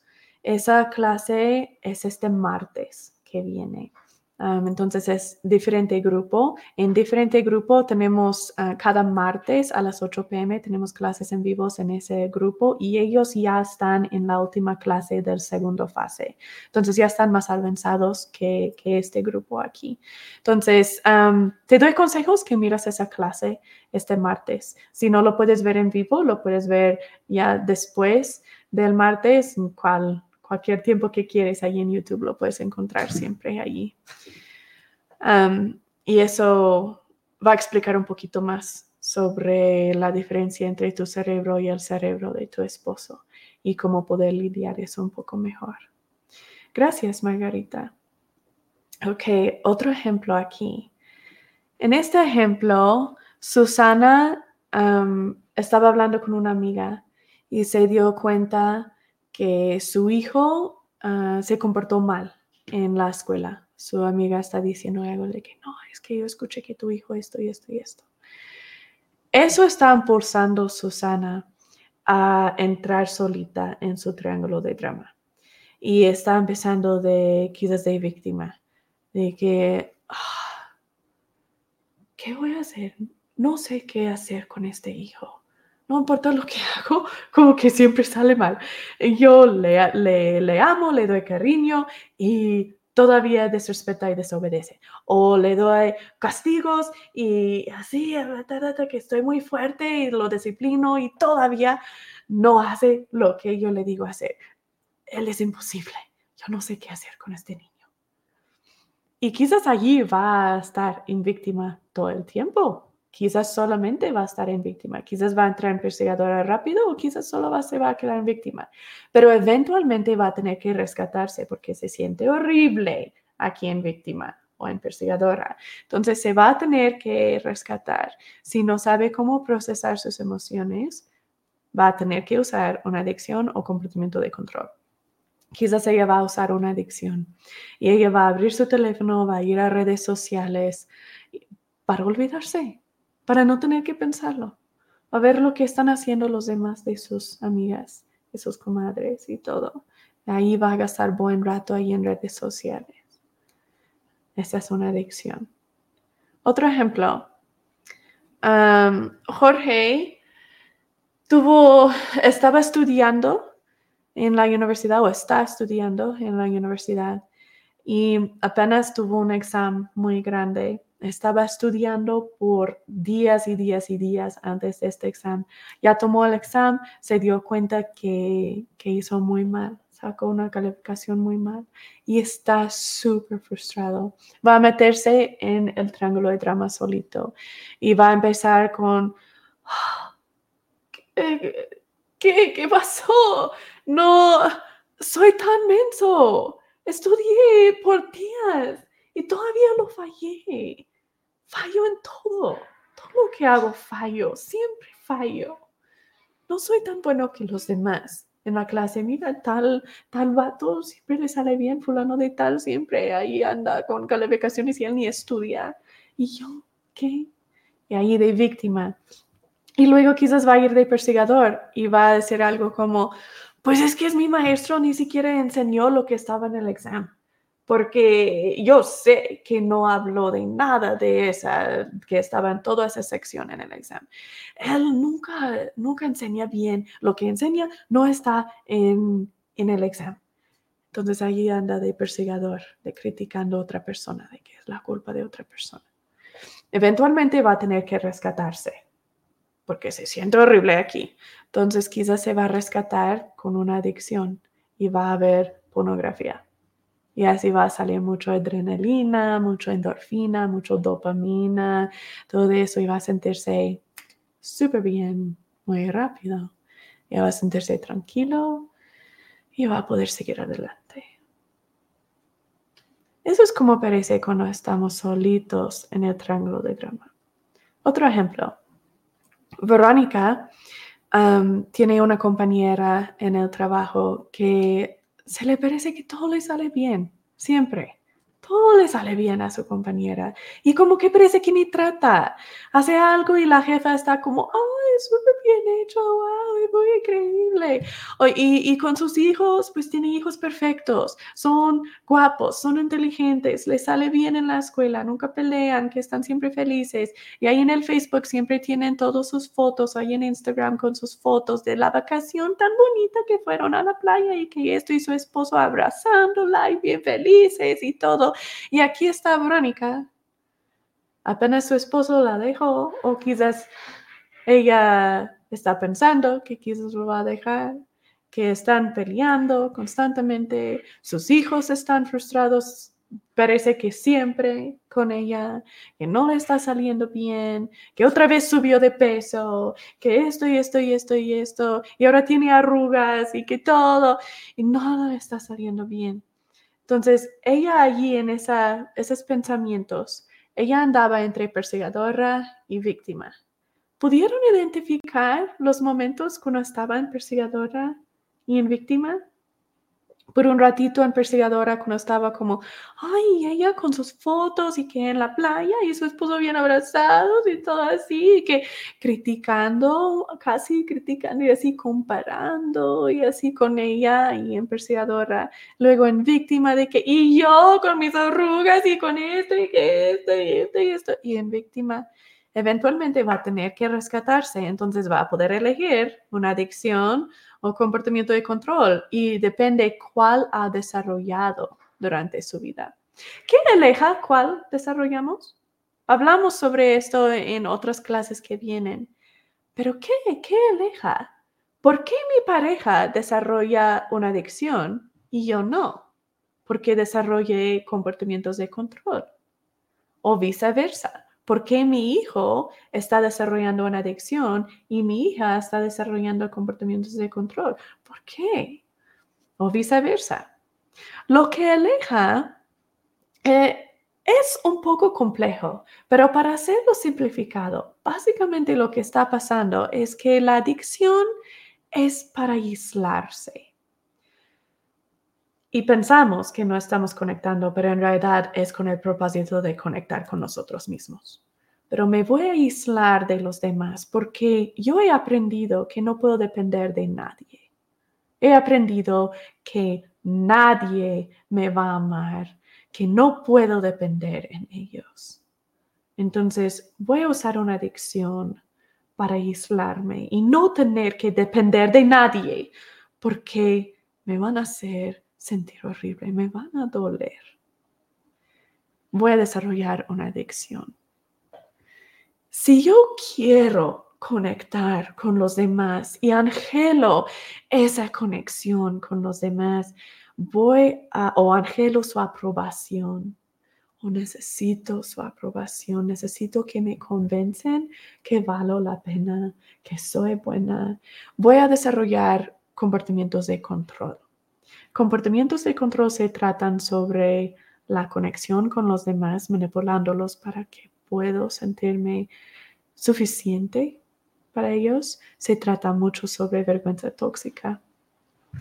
Adicciones se tratan sobre aislarme porque quiero convencerme que no necesito a los demás. Ninguno te sale bien, los dos son igual de dañinos. No es que la adicción es peor, aunque miramos muchos resultados negativos de adicción.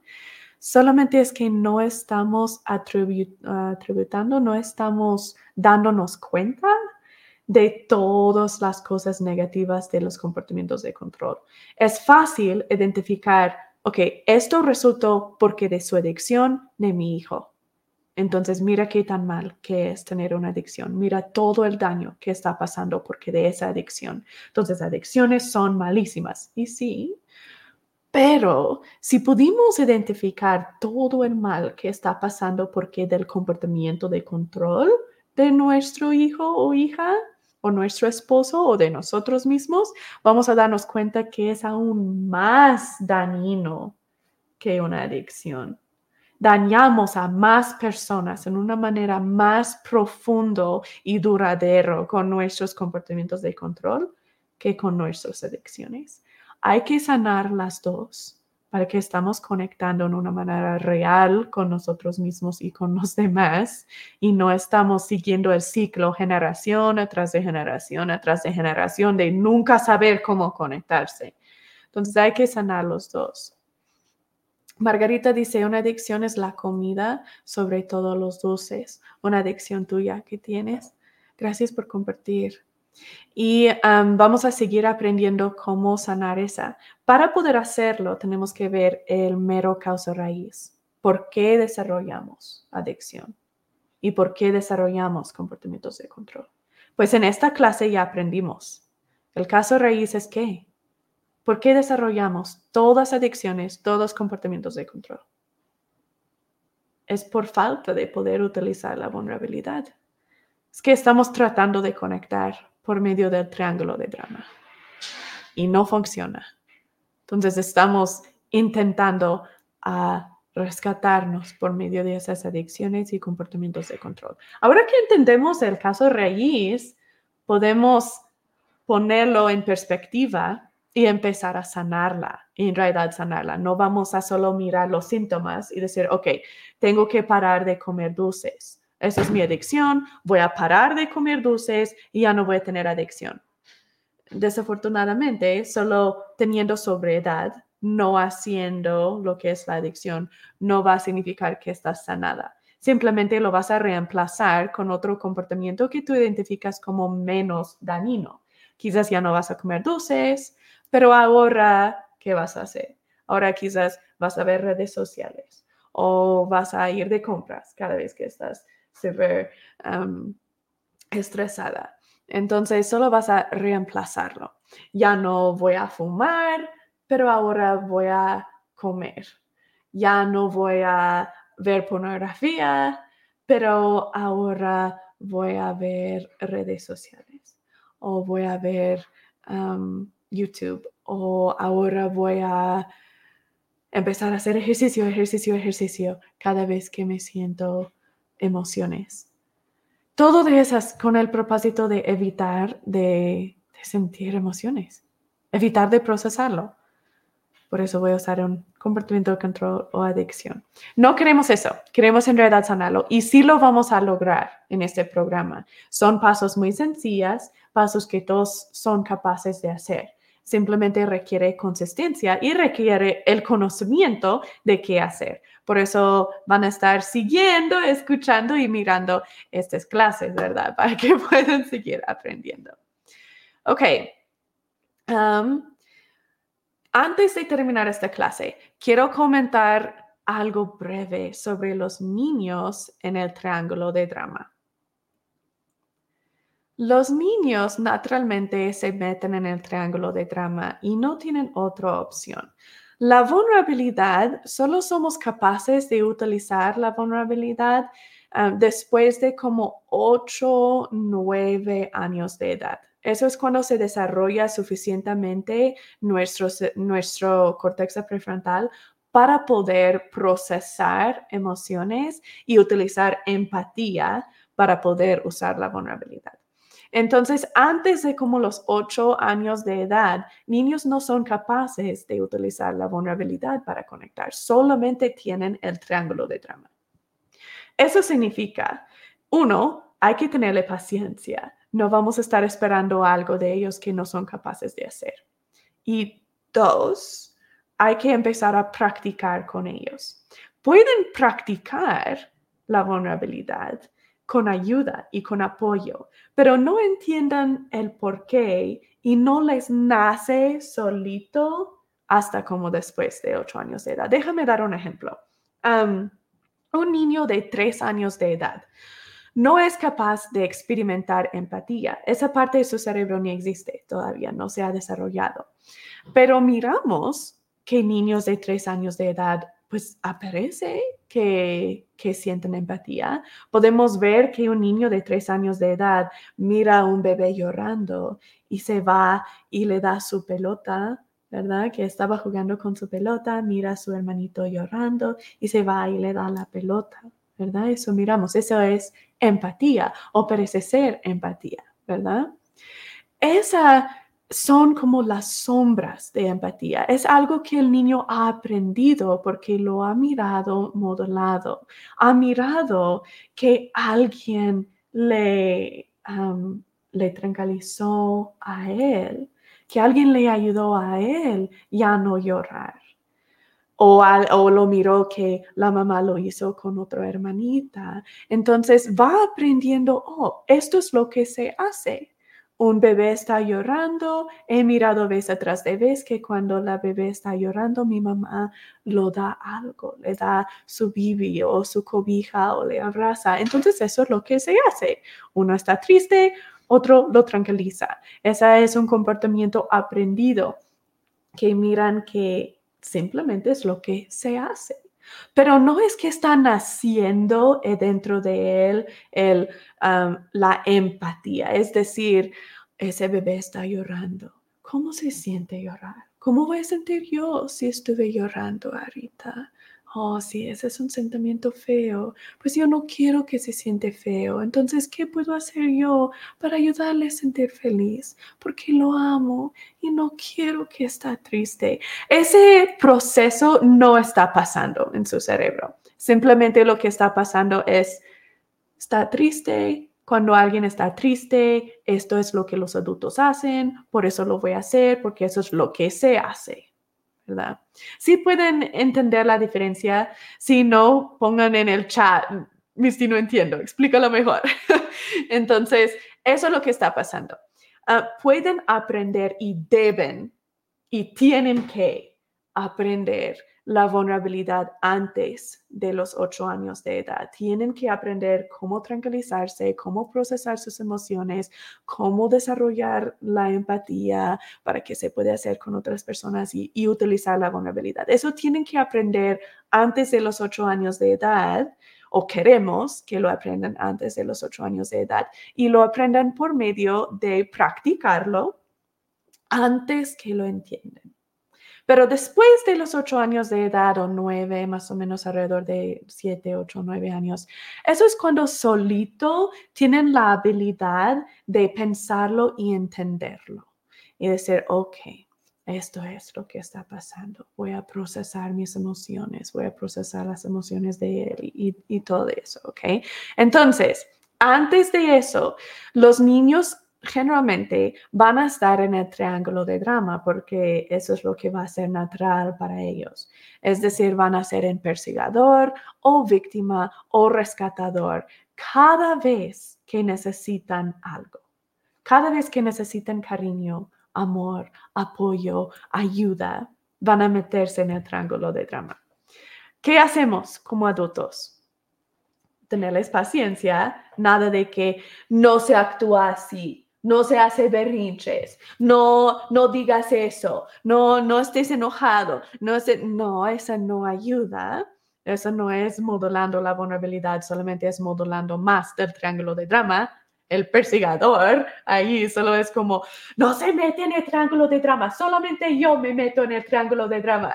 No, eso no hace sentido. Eso es como cuando pegamos a los niños porque pegaron a su hermanito no se puede pegar a tu hermano, por eso yo te voy a pegar a ti. Eh, no hace sentido, ¿verdad? aprendemos más sobre eso en nuestras clases de cómo disciplinar a los niños difíciles o cómo enseñar a los niños difíciles, cómo disciplinar en una manera sana, cómo parar las discutaciones y contención en el hogar, todas esas clases que se encuentran en el tercera etapa. Vamos a aprender mucho sobre cómo lidiar con eso. Pero entonces, ahora regresando, me desvié. regresando al triángulo de drama con nuestros hijos. ¿Qué hacemos entonces cuando un pequeño, pequeñito entra en el triángulo de drama? Tenerles paciencia, entender que están diciendo necesito amor y ayudarles a ellos a identificar qué significa eso. Identificar estás en el triángulo de drama y eso significa que necesitas amor. Desde muy, muy, muy pequeños pueden entender qué es el triángulo de drama y pueden identificar en cuál papel están. Entonces, en un momento cuando están calmados, hay muchos juegos que se puede jugar. tengo otro programa para los niños cuando aprendemos como papás diferentes juegos que podemos jugar con ellos para ayudarles a entender mejor el triángulo de drama. Pero uno eh, que pueden hacer ahorita mismo es un juego de peluches. Vas a poner tres sillas. en un silla va a ser persigador. Puedes dibujar una cara de un persigador otro, puedes dibujar cara de víctima y otro cara de alguien siendo rescatador. Y puedes decir, ok, esta es la silla rescatador, esta es la silla víctima, esta es la silla persigador. Explicas un poquito sobre cada uno. Cuando somos persigadores, es, nos sentimos amados cuando nos obedecen. Generalmente estamos gritando, estamos señalando así, o estamos siendo críticos o, o difíciles o antipáticos. Luego, víctima, generalmente lo entiendan muy, muy bien, víctima de que, ay, pobre de mí. Y luego, rescatador es cuando estamos rescatando, estamos haciendo algo por ellos que deben y puedan hacer por sí mismos. Y vas a tener un peluche y puedes decir que este pingüino está enojado con su hermano porque le quitó la pelota y está gritando a su hermano. ¿En cuál papel está? Y el niño tiene que correr y poner el peluche en la silla correcta. Eso es un juego que les ayuda a empezar a identificar cómo actuamos cuando estamos en los diferentes papeles. Si hay cosas específicas que tu hijo hace, da esos como ejemplo. Si a menudo tu hijo dice, es que nunca me haces caso, puedes decir, este peluche está diciendo, mami, es que no me haces caso. ¿En cuál papel está? está en víctima, entonces tiene que correr el niño, ponerlo en su silla de víctima. Luego, ahora después de jugar eso, ya en el mero momento, cuando se meten en el triángulo de drama, puedes decir, mm, hijo, creo que estás en el triángulo de drama. ¿En cuál papel piensas que estás ahorita? Perseguidor, víctima, rescatador. Y tienen que decirte. Mm, pues, víctima. Ok. ¿Y qué significa, mi amor, cuando entras en el triángulo de drama?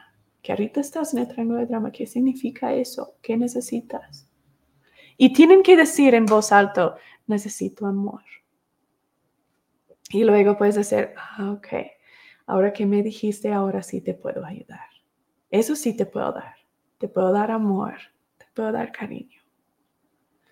Enseñando al hijo reconocer el triángulo de drama. Ni nos preocupamos de salir en, ese, en esa edad. Antes de los ocho años de edad, quizás ni vas a enfocarte en ayudarles a salir, simplemente en reconocerlo y luego solito se puede salir cuando empieza con práctica a reconocerlo. Entonces, ahorita estás en el triángulo de drama, ¿verdad? ¿En cuál papel estás? ¿Y qué significa eso? Oh, sí, que necesitas amor.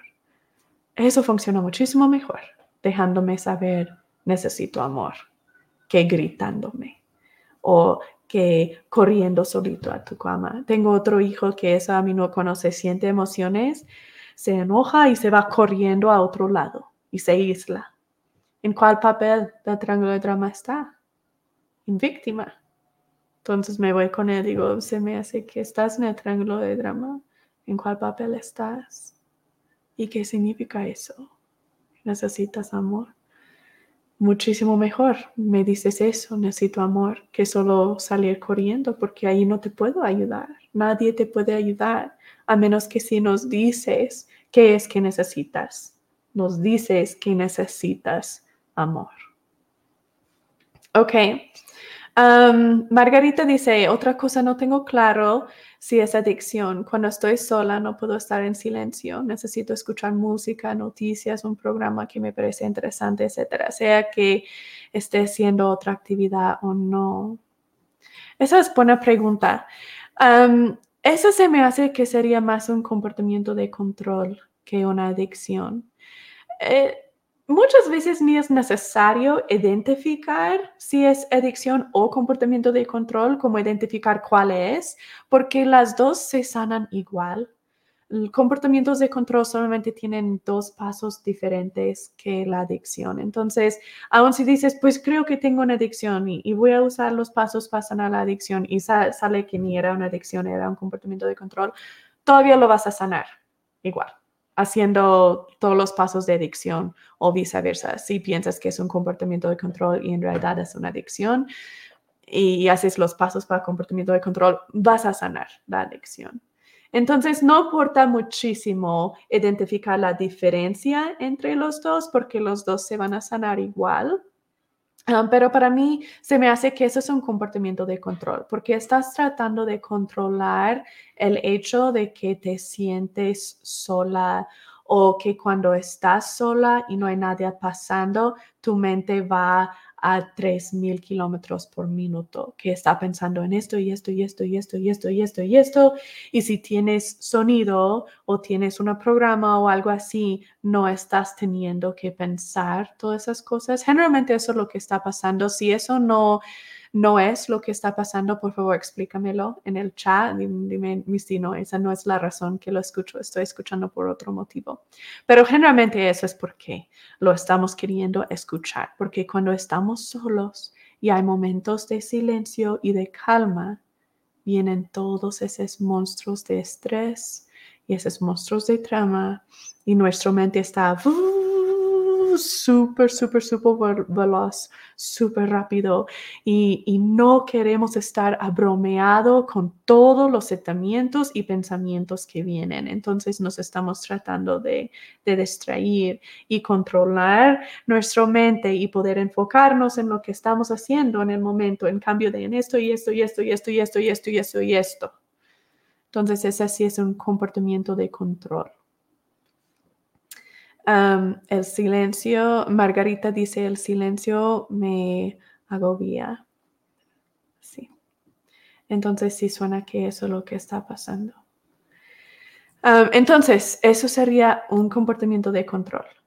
Hay que entender por qué estás haciéndolo. La razón es porque quieres conectarte, es que estás en ese triángulo de drama solita eh, entre perseguidor y víctima, perseguidor y víctima y quieres sentirte mejor, por eso te vas a rescatar por algo.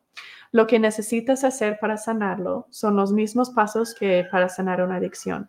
Todos esos pasos no vas a aprender en completo hasta nuestra clase de, ah, de la vergüenza tóxica y la adicción, pero lo que quiero que haces ahorita es que empiezas a procesar tus emociones. Empiezas a ver qué es real y qué no es real atrás de esas emociones. Margarita, sé que tú ya has escuchado esa clase sobre encuentra la realidad, entonces ese formato de procesar ya puedes empezar a llenar. Para los demás de nosotros, si, tienen las mismas preocupaciones de Margarita y no han mirado todavía la clase, porque estamos apenas empezando, no hemos mirado esa clase um, de Encuentra la Realidad, tienen dos opciones. Uno es seguir con nosotros. Solo tenemos, creo que son como tres más clases y llegamos allí. Y confíen en mí porque hay una razón que tenemos otros tres clases antes de esa clase. En realidad va a ser mejor si siguen en orden porque hay una razón que está en ese orden. Pero si ya están desesperados, está bien. Pueden buscar nuestra clase. Ya está pregrabado esa clase en YouTube y también en nuestros um, episodios en los podcasts ahí en Amazon Music y en Spotify y en Pandora y todo eso. Entonces pueden buscar la clase que se llama Encuentra la realidad. También la clase que se llama Ser emocionalmente completo. Esos dos serían buenos para ver si están queriendo ya seguir adelante. Ok, entonces para terminar la clase para hoy, voy a darles su tarea. ¿Dónde está? Aquí. Ok, su tarea para esta semana, reconocer momentos que estás solito en el triángulo de drama esta semana y reconocer lo que estás usando como tu rescatador después del hecho. Entonces, muy similar a la tarea de la semana pasada y suena tan sencilla. Estas tareas, cada semana les doy tareas muy sencillas y quizás van a pensar, pues, ok, pero ya lo entiendo aquí. Entonces, entre la semana no tengo que reconocerlo porque ahorita mismo ya lo estoy reconociendo. Por favor, please, créanme, hagan la tarea cada día. Estamos queriendo hacer conexiones nuevas. Yo sé que ya lo entiendes aquí en lógica, en la corteza prefrontal, pero eso no es suficiente. Tienes que tener conexiones desarrolladas en tu cerebro para que llegue a ser natural. ¿ok? Entonces, cada día, esta semana, siéntate en un, momento calmado, si sea que estás en el baño o si sea que es antes que vas a dormir o lo que sea, siéntate por 30 segundos cada día. Piensa durante el día hoy, cuando estuve solito en el triángulo de trama. Ok, creo que sí. Allí estuve criticándome. Allí estuve sintiéndome mal por mí mismo lo que sea. Allí estuve en el triángulo de trama. ¿Y qué usé para rescatarme? cuál comportamiento de control, cuál adicción usé. Súper importante que empezamos a hacer esto. Por favor, empezamos a hacerlo para que vaya creciendo esta conexión. Siguiente clase, la semana que viene, siguiente sábado, nuestra clase es todo o nada. En esa clase vamos a aprender cómo refinar nuestro reconocimiento del triángulo de drama. La clase de todo o nada va a ser súper útil para que en un instante puedan reconocer, eso es el triángulo de drama. Ahí estoy o ahí estuve en el triángulo de drama, si sea solito o con otros, porque reconocerlo es la mayoría del trabajo para poder salir. De verdad es como 80% del trabajo de poder salir del triángulo de drama y ya no utilizarlo es reconocerlo. Reconocer cuando estás ahí. Margarita dice, es que es luchar con años de malos hábitos y eso es lo difícil. Tienes mucha razón, Margarita. Tenemos años haciendo estas conexiones en nuestro cerebro, diciéndonos, cuando estoy estresado, voy a sentirme mejor si hago esto, voy a sentirme mejor si controlo o grito a mis hijos o hago mi adicción o como o escucho tal cosa o, o lo que sea. Años, ¿verdad? Haciendo esas conexiones. Pero lo hermoso es que estamos todos estos años hemos estado nadando contra el corriente, como si hay un río que está yendo de para allá y estamos nadando contra donde está yendo. Eso es lo que hemos estado haciendo. Estamos trabajando contra cómo está hecho nuestro cerebro para funcionar. Cuando empezamos a nadar con el corriente, empezamos a usar el cerebro como es hecho para usar. Esa es cuando funciona. Pero para empezar a hacerlo, tienes que hacerlo después del hecho. Si estás tratando en el momento cuando estás ya estresado o ya triste o ya ansioso, no va a funcionar, va a ser puro autocontrol. En ese momento es puro autocontrol. Vas a ser suficientemente fuerte para controlarte y a veces eso va a funcionar y eso es porque sigamos haciéndolo, porque miramos que a veces funciona, a veces sí logré a no comer ese pan dulce o a, a, veces sí logré a no gritar a mi pareja o a veces sí logré a solo guardar mi silencio, cosas así. Entonces miramos que es posible entonces decimos, es que hay algo mal conmigo, que no lo puedo hacer de manera consistente, que no lo puedo hacer siempre, es que me falta mi autocontrol, me falta a mí tratar más duro y romper estos hábitos de desde hace mucho tiempo. Pero eso no es, eso no es lo que está pasando. Lo que está pasando es que como humanos, cuando estamos calmados y todo está bien, no estamos pensando en entrenar nuestro cerebro y desarrollar partes de nuestro cerebro. Pues ¿para qué? Estamos felices, estamos bien, estamos contentos. Es en el momento de emoción cuando empezamos a pensarlo. En el momento que estamos ansiosos o estamos tristes o estamos estresados o estamos enojados, ese es el momento cuando como humanos decimos, ok, hay que cambiar algo aquí. Esto no está funcionando. No me gusta lo que está pasando. Y en ese momento es cuando estamos tratando de hacer cambios. Por eso solamente podemos depender en nuestro autocontrol. Y eso es lo que estamos haciendo equivocados. Eso es porque estamos diciendo es que es muy difícil romper esos hábitos. Y sí, no solamente difícil, casi imposible romper esos hábitos tenemos que hacerlo en, los momentos calmados, en los momentos cuando estamos bien.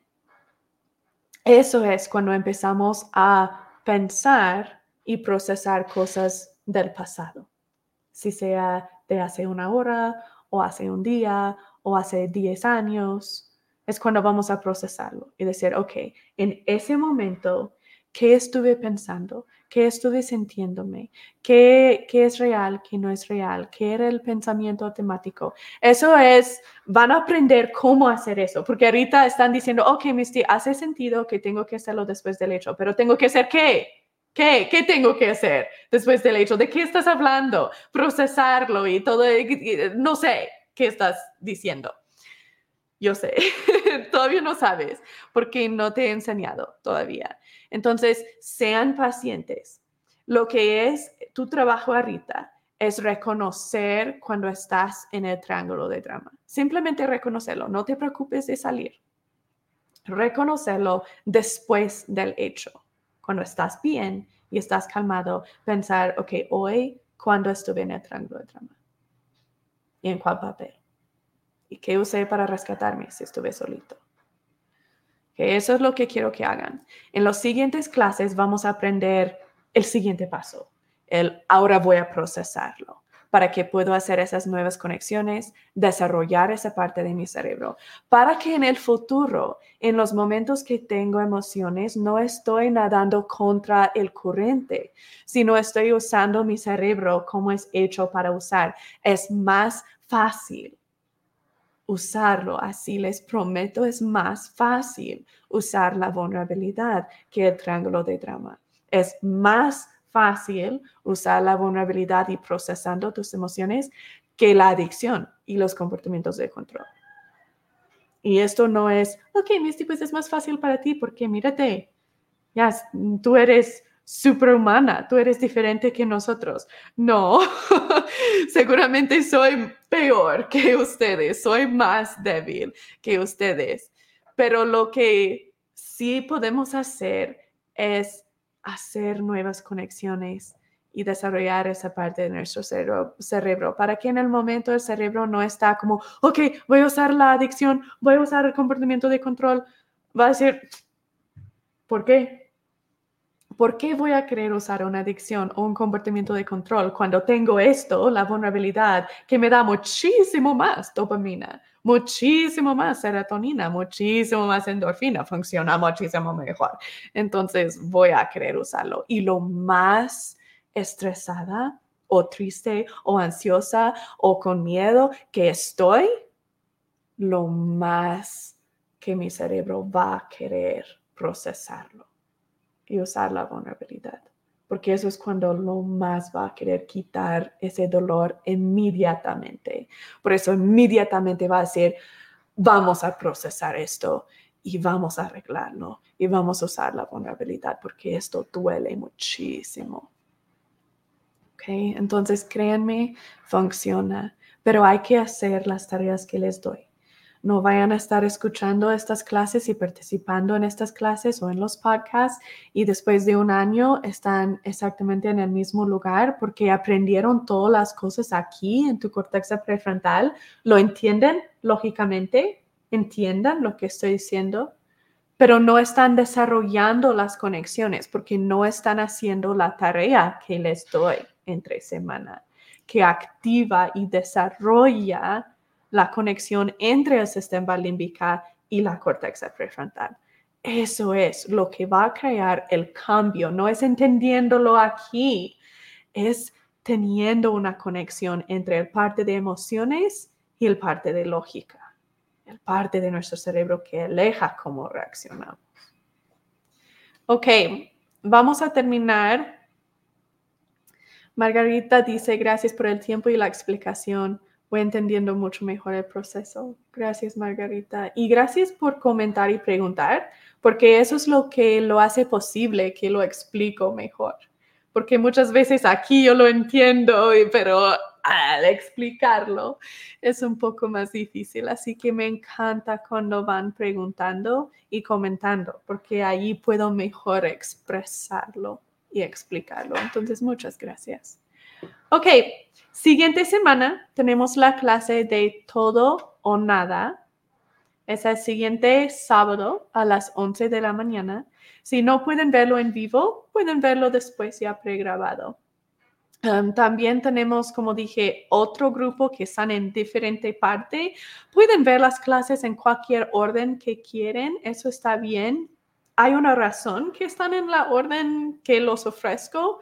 Entonces, si pueden estarlo escuchando en el orden, muy, muy bien. Pero hay muchas personas que quieren escuchar más que solo una vez la semana. Entonces, puedes escuchar cualquier clase o ver cualquier video en nuestro sitio, um, si sea nuestro sitio healingcenter.com o en nuestro canal en YouTube, Healman Center en YouTube.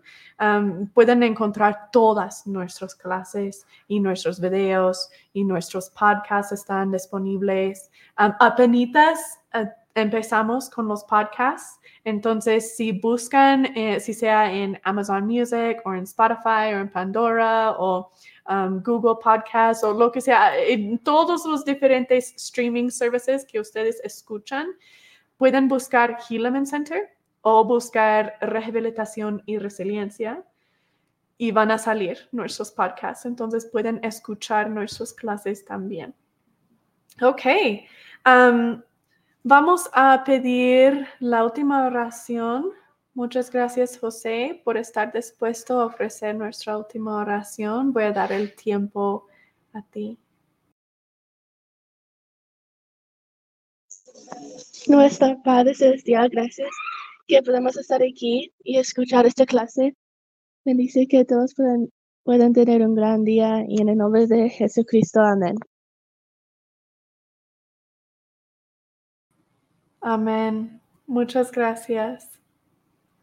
Ok, ahora es el tiempo para sus últimas preguntas y comentarios. Antes que cierro la clase, aquí tenemos Miguel, dice, hola Misty, ¿cuáles son las clases anteriores del sábado para buscarlas? Ok, las que hemos tenido en este grupo, um, hemos tenido, a ver, esta es nuestro cuarto clase. Um, empezamos con el primer clase que se llama diagnosticar si tienes trama relacional, adicciones o vergüenza tóxica. Esa es nuestra primer clase. Luego la clase después de eso se llama crear conexiones sanas. Esa es clase número dos en el programa. Clase número tres se llama el triángulo de drama. Entonces esa fue el sábado pasado, fue el triángulo de drama. Y esta es clase número cuatro, que se llama solito en el triángulo de drama. Para los que quieren escucharlos en orden ahí o verlos en orden, ahí está entonces, sí, ojalá eso contestó tu pregunta. Siguiente clase se llama todo o nada. Si van en nuestro sitio, ah, si están escuchando las clases en, el podcast, allí los tienen en orden en episodios. Entonces te dice cuál episodio es y puedes ver en orden los diferentes episodios y es más, hace más sentido. en YouTube los mezcla un poco, depende cómo estás buscándolos. Entonces, sí es un poco más difícil. Si quieres saber el orden correcto, puedes ir en nuestro sitio web que es healemancenter.com y allí puedes clicar donde dice clases gratuitas y vas hasta abajo en esa página. Tiene todas las clases en orden allí. Entonces, puedes ver en orden cuáles clases siguen para que para que puedas saber cuál buscar siguiente. Gracias por la pregunta, Miguel. Ok, vamos a ver si hay alguna otra pregunta. No veo ninguna otra pregunta ni comentario. O si perdí uno, por favor, déjame saber. Um, vamos a terminar la clase entonces y nos vemos el siguiente sábado o el siguiente martes, depende en cuál grupo quieren entrar. También, como les digo, pueden escucharnos en los podcasts también. Que se cuiden mucho y nos vemos.